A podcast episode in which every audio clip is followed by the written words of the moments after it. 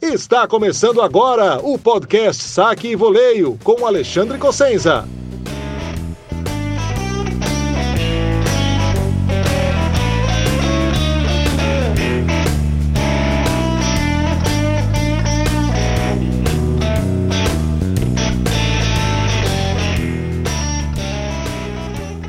Fala pessoal, o podcast Saque e Voleio Shorts de hoje traz mais duas análises de jogos da segunda rodada de Roland Garros a vitória do Thiago Wild sobre o Guido Pella e a vitória do Carlos Alcaraz em cima do Taro Daniel. Eu falo de como foram as partidas, de como estão as chaves deles e um pouco mais.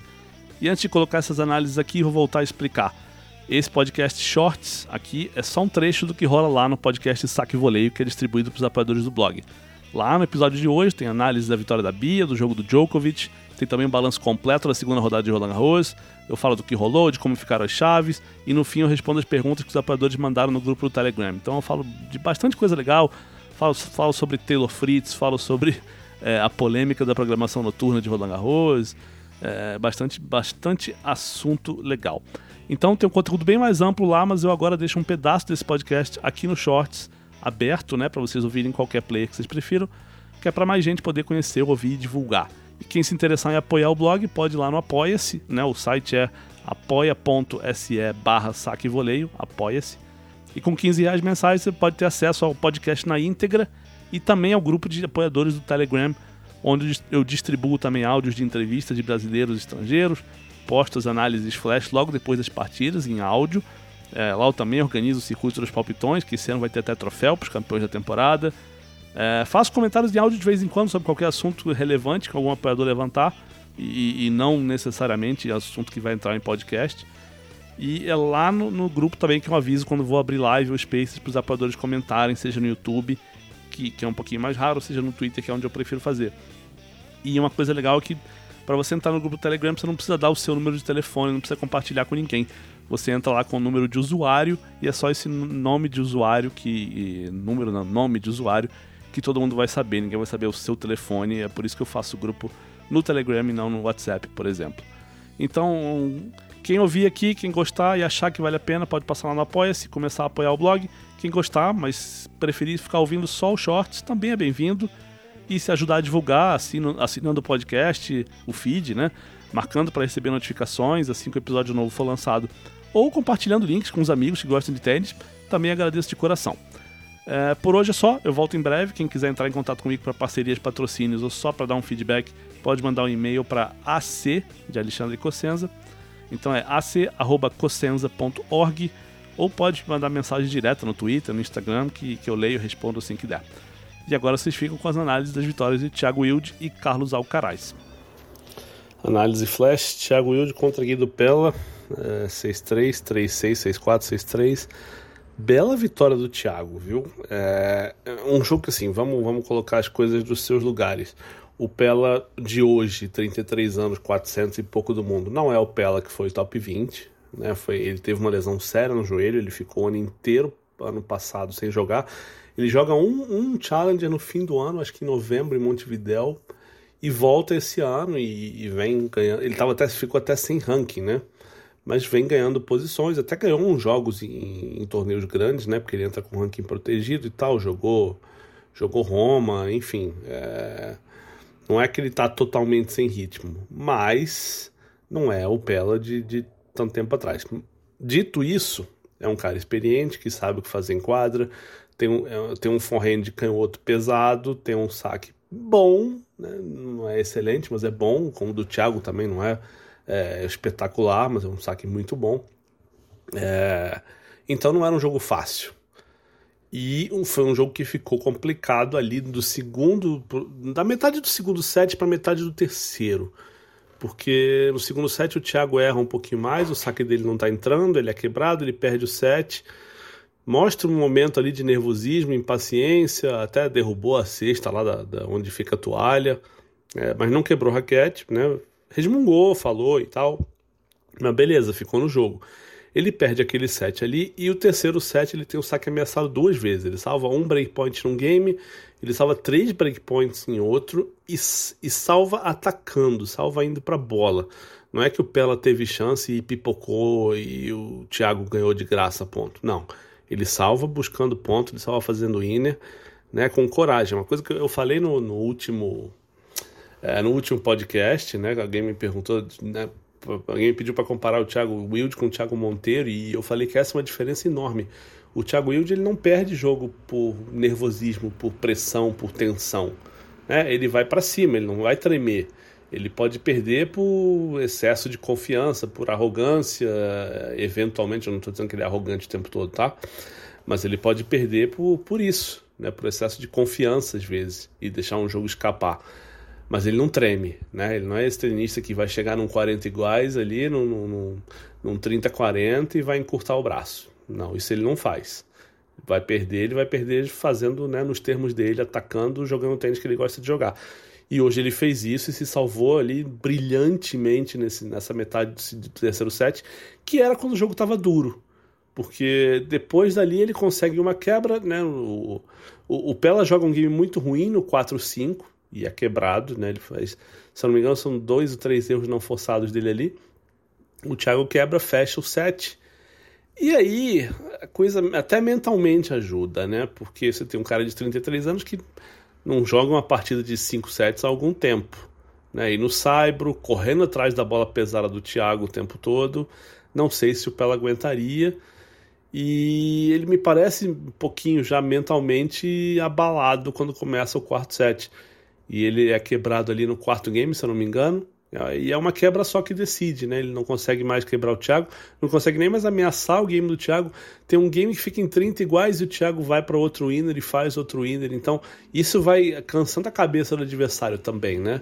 Porque toda vez que o cara tem uma semi-chance, uma pequena chance, o Thiago vai lá e sai com winner, ou sai com um saque bom, ou, ou vai para a rede e mata o ponto ali, ou dá uma curtinha. Então, ele todo ponto de, de, pressão, todo ponto importante, o Thiago estava lá e estava jogando e estava acertando. Quer dizer, então, é, da metade do terceiro set, quer dizer, do terceiro set para frente, o Thiago joga muito bem é, nesses momentos todos. E acho que esse é, para mim, é o grande destaque da partida, mais do que qualquer ajuste tático que, que um tenha feito, que o outro não tenha.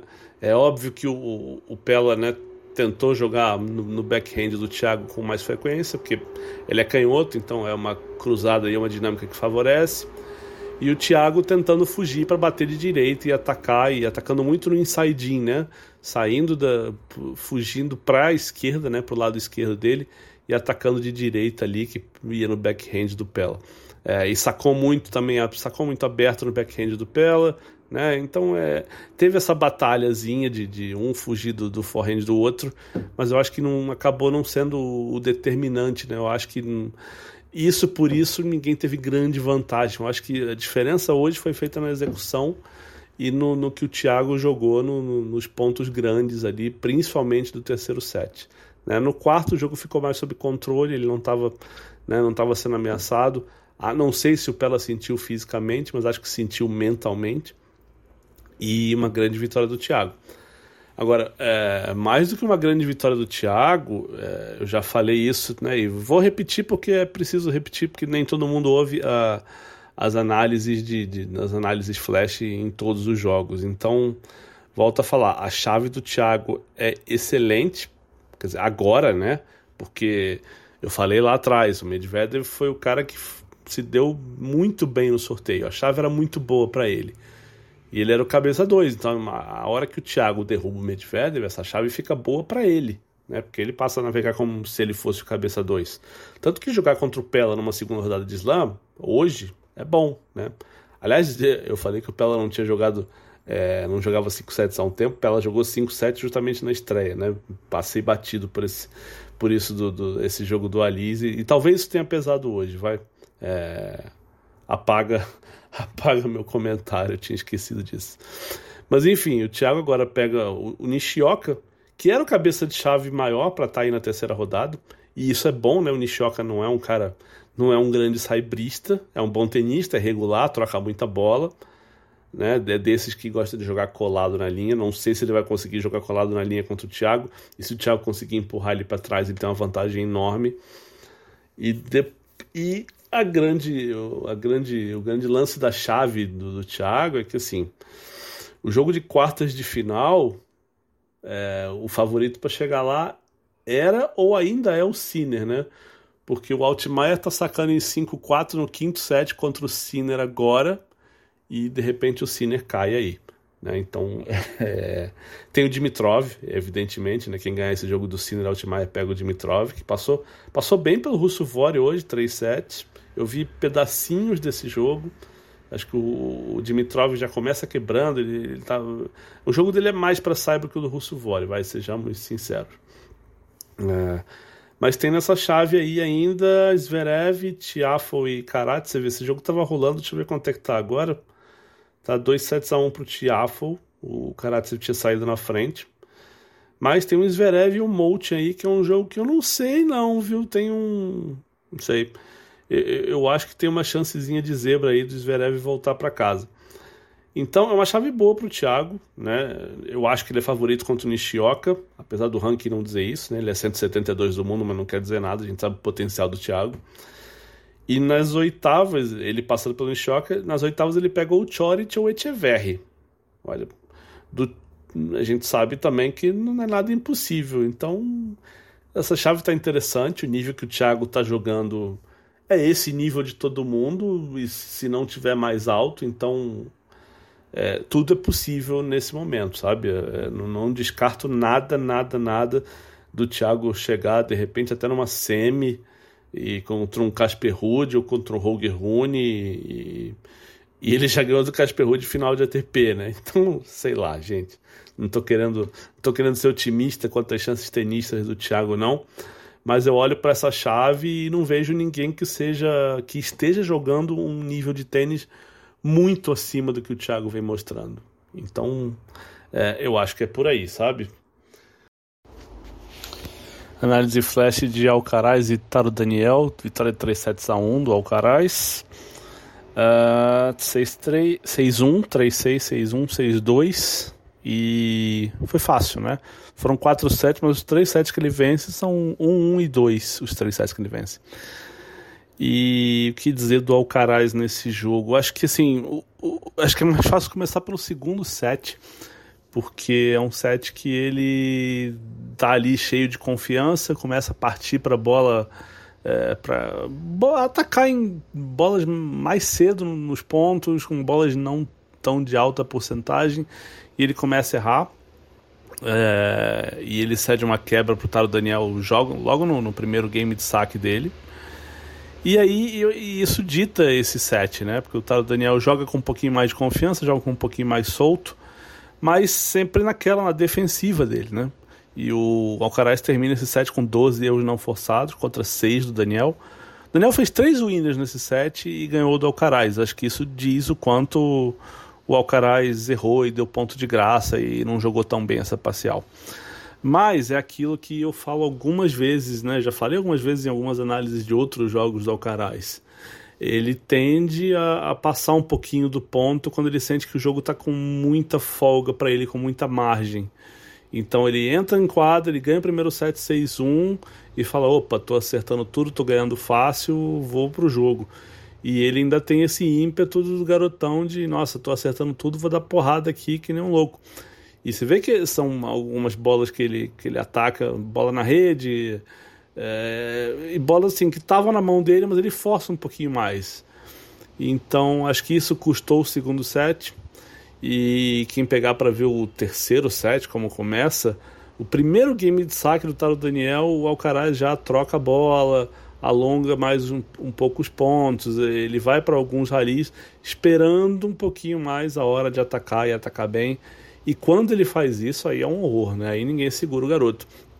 Porque o Taro Daniel não tem armas, né, pra desequilibrar o Caraz. Ele não é aquele cara que tem um golpe, que às vezes o, o, tênis do cara não é completo, mas tem um golpe que está no dia funcionando e, e, faz um estrago enorme.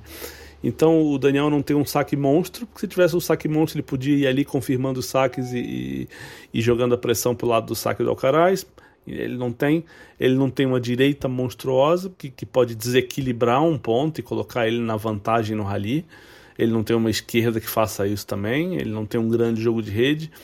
É um jogador bom, né, que, que é equilibrado, mas não tem nada de destaque assim que, que vá bagunçar a vida do Alcaraz. Né? E isso serve para um Alcaraz, para um Nadal, para um Djokovic, né? Você tem, por exemplo, o Del Potro, que não tem uma esquerda que, que faz tanto estrago, mas ele tem um saque monstro uma direita monstro. Né? Então você bagunça a vida do outro. Né? O Vavrinka tem o backhand ali, que qualquer hora desequilibra um ponto. É, o Taro Daniel não tem. Então uh, ele precisava de erros do Alcaraz, é um cara que joga muito mais em consistência, né? trabalhar ponto, trabalhar ponto. É, mas se o Alcaraz não erra, é difícil para ele matar ponto ali, né? E quando a bola do Alcaraz, principalmente no Cyber, que ele joga com spin, joga funda, é difícil você sair lá de trás para ganhar a quadra, né, para empurrar o Carais para trás. E o Taro Daniel, obviamente, não conseguiu fazer isso. E não é demérito pro Taro Daniel, coitado, né? Mas é, é, é, o pacote ao Carais que é muito duro né, de se derrotar, porque quando ele começa a mandar no ponto, na direita, a tendência é ele empurrar o adversário para trás e quando ele empurra o adversário para trás, ele eventualmente pega uma bola mais curta que ele pode entrar na quadra. E quando ele entra na quadra, ele tem a, todas as possibilidades do mundo, né? Ele, ele tem uma direita monstruosa que pode ir para o winner, na paralela, na cruzada, na, de dentro para fora. E aí tem a curtinha, que é o que mais, mais quebra a vida dos outros, né? Porque quando você tem um adversário atacando muito, a tendência é o cara ir lá para trás e tentar devolver. Só que os caras vão lá para trás contra o Alcaraz e, e, a chatria é bem funda, né? Tem, tem um recuo muito grande. É, quem vai lá para trás paga o preço. O Alcaraz vai dar uma curtinha e vai ganhar o ponto. Então, ou você joga na frente, tentando né, ganhar terreno, que é muito difícil contra ele, não foi o caso do Taro Daniel, ou você vai lá para trás. Então, o Taro Daniel ficou sem saída. Ele ganha três games ali no, no, né, nos últimos dois sets porque um, foi uma quebra, inclusive, né, no começo do terceiro set, com o Alcaraz quebra, faz um zero, dá aquela piscadinha, comete uns erros, aí perde o saque, mas depois volta para o jogo e volta bem e, e domina. Então é isso, gente. Alcaraz vai para a terceira rodada, pega o Chapovalov na sequência, Chapovalov na sequência. Não é exatamente, né? A gente já falou isso, a chave do Alcaraz não é a chave dos sonhos. Chapovalov é um cara que no dia certo dá trabalho para qualquer um.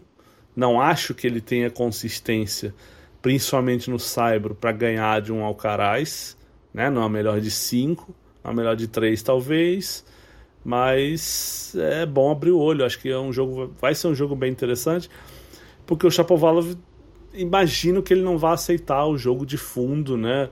De ficar lá atrás só devolvendo, trocando bola. Ele é um cara que tende a entrar na quadra, tende a atacar, buscar a, a, a vantagem no rally, a atacar primeiro e até assim com ímpeto demais muitas vezes ele a escolha de golpes não é o forte do, do Chapovalov muita, muitas vezes ele vai para o winner em bolas de baixa porcentagem Vamos ver como é que ele lida com o Alcaraz no Saibro. Mas, obviamente, o Alcaraz é favorito aí. Beleza, gente? Abraço.